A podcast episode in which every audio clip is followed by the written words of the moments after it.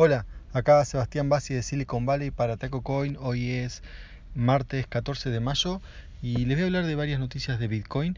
Eh, bueno, por empezar el precio, no suelo decir el precio porque es un tema como que se mm, no es actual, pues sé que el podcast lo escuchan eh, no, no, no siempre el mismo día y bueno, y hay un montón de variaciones pero bueno, igual me parece relevante, ¿no? Em, porque, bueno, hace como un mes estaba cerca de los 5 mil dólares y hoy está en este momento 7.800, más o menos. Eh, llegó a estar 8.000, no sé, tuvo picos de 8.300, 8.400. Eh, bueno, los analistas técnicos dicen que em, una vez que pasó los 7500, eh, el otro tope sería 10.000. Pero bueno, yo la verdad no creo en los analistas técnicos. Igual les cuento lo que dicen porque bueno, es información, es lo que maneja el mercado. Aunque, em, bueno, el análisis técnico la verdad no tiene mucho mucho fundamento, ¿no? Es, esta mm, creencia que mirando los valores y las historias de los valores solamente, sin mirar eh, lo que llaman los fundamentals y otras eh, variables, pueden predecir el precio futuro.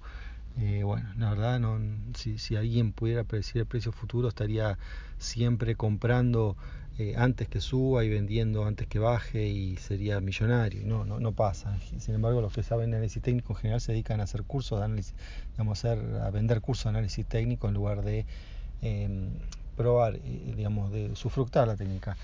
Así que bueno, por eso permítanme desconfiar, ¿no? Bueno, así que ahora sí vamos al tema de, Bitcoin. Empiezo con la noticia, bueno, por, ahí la más relevante es lo que anunció Starbucks, que dicen, bueno, son dos noticias relacionadas con Bitcoin, en realidad una con Bitcoin y otra con blockchain. Em, la, de Bitcoin es que van a aceptar el Bitcoin parte de pago. Bueno, algunos dicen que no es técnicamente aceptar porque usan lo que se llama un gateway o pasarela. No, no, ellos, no van a recibir directamente el Bitcoin. Pero para el cliente es lo mismo porque el cliente va y paga con Bitcoin. Em, después ellos, digamos, me refiero a Starbucks, reciben el, ya convertido dinero. Estados Unidos recibirán dólares. Entonces, por eso uno dice que no es una transacción de Bitcoin, pero hay un pasaje de Bitcoin, aunque sea un intermedio, que es un, intermediario, que es el que hace, ¿no? le, ofrece servicio a Starbucks. Y bueno, entonces estarían como despreciando la noticia porque Starbucks no va a conservar los Bitcoin. Bueno, hay muchos motivos que uno puede pensar que puede, eh, ¿no? Por lo cual pasa eso. Por ejemplo, el tema de contabilidad es complicado, porque como le decía al principio, la variación, la variación de precio de Bitcoin este, es muy grande, entonces contable, contablemente no, no es algo práctico. Em, pero bueno, es práctico para la transacción. Aunque yo agregaría que es práctico hasta, hasta cierto momento, cierto no, no, depende de la circunstancia, no siempre, ¿no? Porque la verdad que ahora la transacción actual con tarjeta de crédito, que es lo que usa la mayoría en Starbucks, no tiene problemas. Claro, no tiene problemas si uno tiene tarjeta de crédito, eh, si uno tiene tarjeta especialmente, ¿no? De esas que uno tiene por trabajar, que no tiene comisiones eh, por transacción, ¿no? Porque hay tarjetas que, bueno, la gente que no está bancarizada y compra otras tarjetas alternativas tiene que pagar por cada comisión.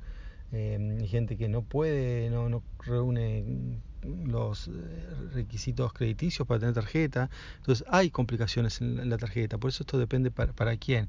Y en cuanto a usar Bitcoin, bueno, eh, todavía en general, si bien teóricamente uno puso sin tarjeta, sin estar en el sistema financiero, y gente que lo usa así, no es el caso principal. La mayoría de la gente que tiene Bitcoin en realidad ya tiene todos digamos, los servicios financieros a su disposición y lo usa por distintas razones. Pero bueno, es una alternativa más, me, parece bien.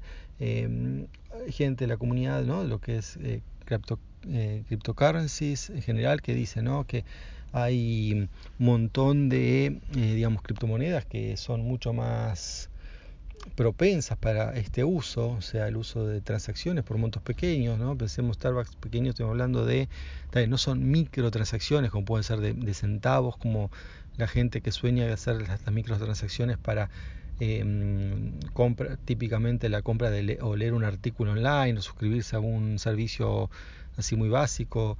Eh, o comprar algo en un, adentro de un videojuego, eso sí son microtransacciones, pues son cosas que valen centavos.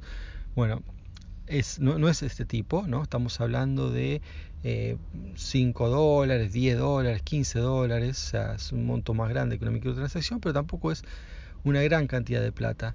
Entonces, digamos, para ese tipo, las comisiones para ese tipo de operación en, bueno, en Bitcoin varían y bueno, es una variación que tiene, puede llegar a ser de algunos centavos, pero bueno, si uno compara con la tarjeta de crédito, no, no, no tiene un, una comisión, ¿no? En, por, por, por, ese tipo de, transacción. Entonces, bueno, algunos dicen que no no es práctico, pero bueno, hay gente que no le parece práctico el usar tarjeta, ¿no? Y que, otro monitoree sus hábitos de consumo y que bueno, Bitcoin le daría más libertad, o sea, no es para todo el mundo esto, pero bueno, es, es útil en el sentido de que se está mostrando ¿no? un uso real que no es solamente atesorar el Bitcoin, ¿no? Porque será el Bitcoin sirve para comprarlo a un precio y venderlo a otro y no tiene usos en el mundo real y bueno, ya hay un montón de usos, pero eh, por ahí el uso principal de una moneda uno espera que sea transaccionar con esa moneda. Pero bueno, hay otros que dicen no, para, hay un montón de monedas eh, de criptos eh, transaccionales que están pensadas para eso y Bitcoin sería más como eh, para ahorro. Y bueno, se pueden hacer transacciones en Bitcoin, pero bueno, es como, no sé, el oro, uno usa oro como resguardo de valor eh, tiene usos el oro, ¿no? Eh, práctico, ya sea en electrónica, joyería y todo eso, pero digamos en lo que es económicamente uno no anda usando, comprando cosas con monedas de oro eh, o no, o con pedazos de oro, sino lo usa como reserva de valor y de en cuando si tiene que venderlo va a un lugar especializado y lo vende. Bueno, con Bitcoin algunos tienen que, esa idea, por eso han salido tantos forks de Bitcoin, empezando con Bitcoin Cash, ¿no? que tiene muchísimo menos eh, comisión y bueno así como Bitcoin Cash está Bitcoin Cash Satoshi Vision y bueno no sé hay un montón de eh, como si fuera a decir internas en realidad serían forks de la idea original eh, Bitcoin Gold no sé algunas muchas ya no existen eh, ¿no? La, la, realmente la que se mantiene mm, eh, sigue siendo la original Bitcoin, pero bueno, hay algunas, eh, Bitcoin Cash también tiene bastante mm, aceptación, ¿no? Y hay hasta comercios que también la están aceptando. Así que bueno, eso es, digamos, em, promedio, digamos, resumen, es una buena noticia. Eh, después, el otra, la otra novedad que nos dice bueno, Starbucks es que mm, eh, van a usar Bitcoin, eh, en realidad blockchain, para trazabilidad, ¿no? Trazabilidad, o sea, saber el origen y, bueno, por dónde se, ha movido. En este caso, eh, que, que, ellos lo quieren trazar es el café. No sé realmente que en el caso de café haya una cadena dudosa, ¿no? Bueno, como pasa con otros... Eh, con otros productos donde por ahí tienen este una extracción que deja bastante dudas ¿no? sobre su origen, entonces eh, se, hace, se ha utilizado ¿no? una propiedad de, blockchain importante que es la inmutabilidad. Entonces, eh, al ser inmutable ¿no? la, la, la, cadena esta de bloques, eh, es, muy interesante, ¿no? es una aplicación práctica esto de, eh, bueno, uno pone, pone pone algo, generalmente un hash en una, una, transacción y la puede monitorear y esto no puede ser alterado. Entonces uno, eh, digamos, hace esa transacción, genera un hash y ese registro lo pone en otro registro físico y bueno, tiene ahí el número donde siempre puede mirar y siempre va a quedar en la, en la blockchain. Eh, en el caso, bueno, de café, sé que hay cierta polémica en el sentido que, bueno, si es este origen o el otro, porque no hay países que reclaman que Starbucks no les dice o no aclaran bien su origen, no sé si es Etiopía o algún país así africano. Eh, entonces, bueno, debe, debe, estar relacionado con eso, ¿no? El tema de la trazabilidad. Igual parece más una aplicación para decir yo uso blockchain que resolver un problema real, pero bueno, el tema del origen de los alimentos en Estados Unidos cada vez preocupa más eh, por diversas razones. Eh, por un lado está el tema ecológico y por otro lo que, bueno, ahora no recuerdo el nombre, pero tiene que, está, tiene que ver con lo que llaman el comercio justo, que es que, eh, bueno, se le pague a los productores eh, mejor, ¿no? Que actualmente piensen que, una taza de café en Starbucks puede salir tranquilamente 5 dólares y bueno, con 5 dólares, por eso no sé, tonelada de café en, Etiopía. No sé, estoy diciendo, no estoy diciendo valores reales, pero quiero decir que hay una gran desproporción ¿no? entre los em, lo que sería el producto primario y el servicio que se ofrece, ¿no? Porque no es que uno va y compre un café, es un servicio entero que, uno, que le dan Starbucks, porque uno compra un café, pero después hay gente que está eh, por lo menos cuatro horas usando el wifi y, y el cargador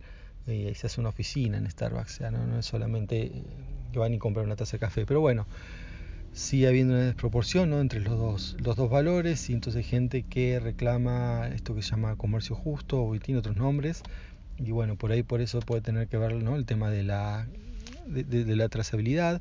También, ya que estoy, les comento que eh, varias aplicaciones de trazabilidad y una que, eh, bueno, les iba a decir, pero bueno, hubo otras noticias y no se las comenté, pues le informaron acá en San Francisco, es el tema de también la trazabilidad para ganado. Hay una cadena de restaurantes que en este caso es, eh, llama Fogo de Chao, eh, que es de origen brasilero, pero bueno, está en San Francisco y alrededores. Eh, y lo que llaman acá churrasquería, que son como parrillas, de, así, ¿no? brasileras, que son las eh, más conocidas y mm, son caras, ¿no? Entonces, bueno, tienen que certificar que la carne viene de, vaya a saber dónde, yo no, no, no estoy, en, digamos, en eso, no he ido a ese, ese lugar, pero bueno, vi la, información que decían que van a dar en la carta, em, cuando uno compra el pedazo de carne, le dan certificado, le muestran el certificado de, no puede ver hasta de qué rancho, o sea, de qué campo o qué lugar viene el la, carne. Eh, bueno, sea, digamos, hay un tipo de consumidor que se preocupa por eso y bueno, una manera ¿no? de certificar esta trazabilidad es usando blockchain. Y por último, relacionado con Bitcoin, es el, decir, el robo en Binance o Binance, no sé, es un exchange muy importante que, donde le han robado 7.000 bitcoins aproximadamente, lo cual es un valor importante, además ya les dije el precio, ¿no? cerca de los 8.000 dólares cada uno. Em, entonces, bueno, generalmente cuando se roba una cantidad importante de Bitcoin, algunos exchanges han, estamos hablando de varios millones de dólares, en algunos exchanges han cerrado. Eh, bueno, el caso, o bueno, han tenido problemas porque cerran o porque se quedaron directamente sin la plata o porque pierden la confianza, o sea, o una combinación de ambas. Ah, bueno, aparte han tratado, cuando hay un hackeo, ¿no?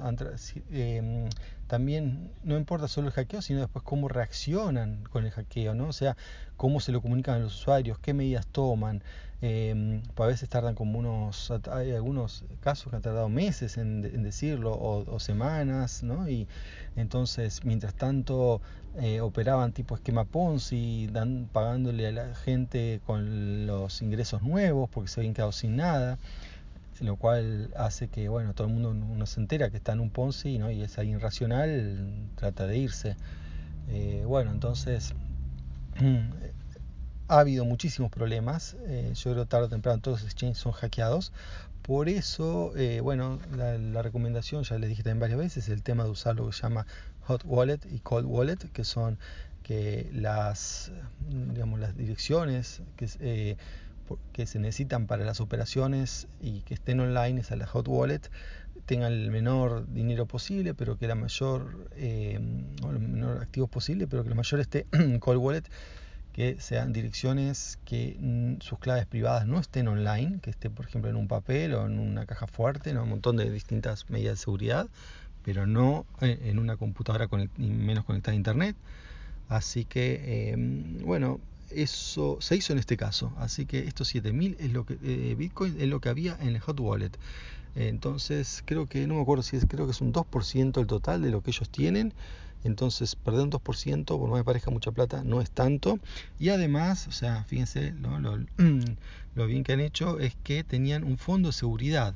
O sea, ellos en sus comisiones cobraban aparte una comisión arriba de la comisión que era para el fondo de garantía de seguridad. Entonces, a los usuarios que perdieron plata con esto, em, eh, bueno, se los puede recuperar. Y aparte, ¿por qué digo usuarios? No me quedé pensando, porque en realidad, digamos, no es que le robaron al exchange, acá también es otro tema también interesante.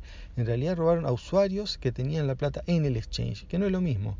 Eh, está bien, se, terminan robando al exchange, pero no era un fondo común del exchange, sino era plata de los usuarios porque entraron en cuentas de usuarios a través de eh, usando la, API, de, digamos, que es la interfaz para desarrolladores. Eh, no sé si descubrieron una no, no, esta, no, no fue una vulnerabilidad, sino fue directamente ataques de phishing y otras cosas para específico a los usuarios. O sea, una vez que agarraron varios usuarios, hicieron una operación combinada y bueno, y en un solo movimiento, eh, digamos, se adueñaron de estos 7000 bitcoins.